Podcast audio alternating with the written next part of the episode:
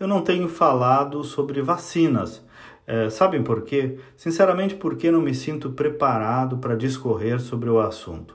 É um universo que envolve questões muito específicas, muito técnicas e um jogo de fundo, inclusive de interesses comerciais muito pesados que não se consegue desvendar integralmente daqui. Sem falar, claro, do jogo político, esse já é mais fácil de decifrar. O que tenho dito, isso sim, desde o começo, é que é preciso respeitar a decisão de cada indivíduo sobre tomar ou não a vacina. Isso se tornou praticamente um consenso. Outro ponto muito interessante, às vezes até meio psiquiátrico, me parece, é do amor que muitos têm à vacina, justamente alguns dos quais que sempre rejeitaram o tratamento precoce amam a vacina e odiaram o tratamento precoce.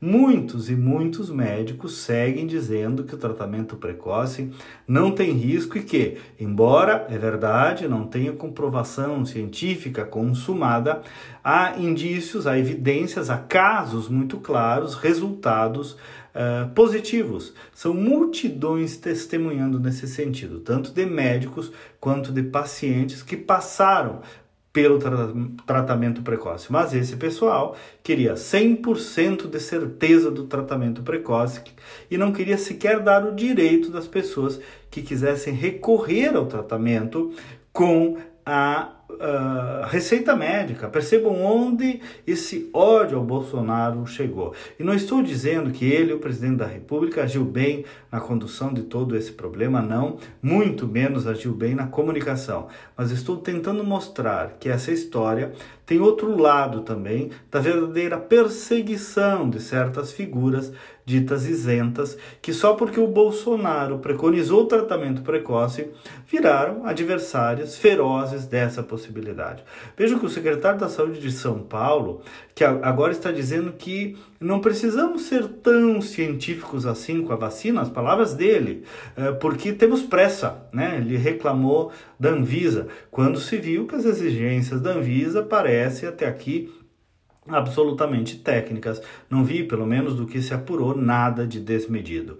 O que se viu de desmedido, e aí de novo na política, foi a espetacularização da vacina, o anúncio antecipado de seus resultados antes da confirmação da Anvisa, a recepção das doses em aeroportos com semblantes de salvadores da pátria no rosto de políticos, o agendamento de datas para vacinação antes da aprovação da Anvisa, as fotos posadas com frascos para aparecer nas que, naquelas coletivas sempre abertas com uma comiseração eh, pelo número de mortos. Então, devagar com andor, porque o santo eh, é de barro e porque o povo não é bobo.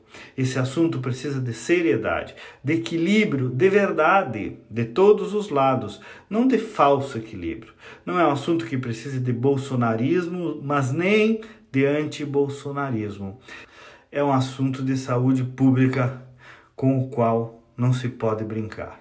Então, se não faço juízo científico ou sanitário, o jornalismo me dá condições e até o dever de questionar respeitando o drama de verdade das famílias e de todas as vítimas que tivemos. Bom dia e até amanhã.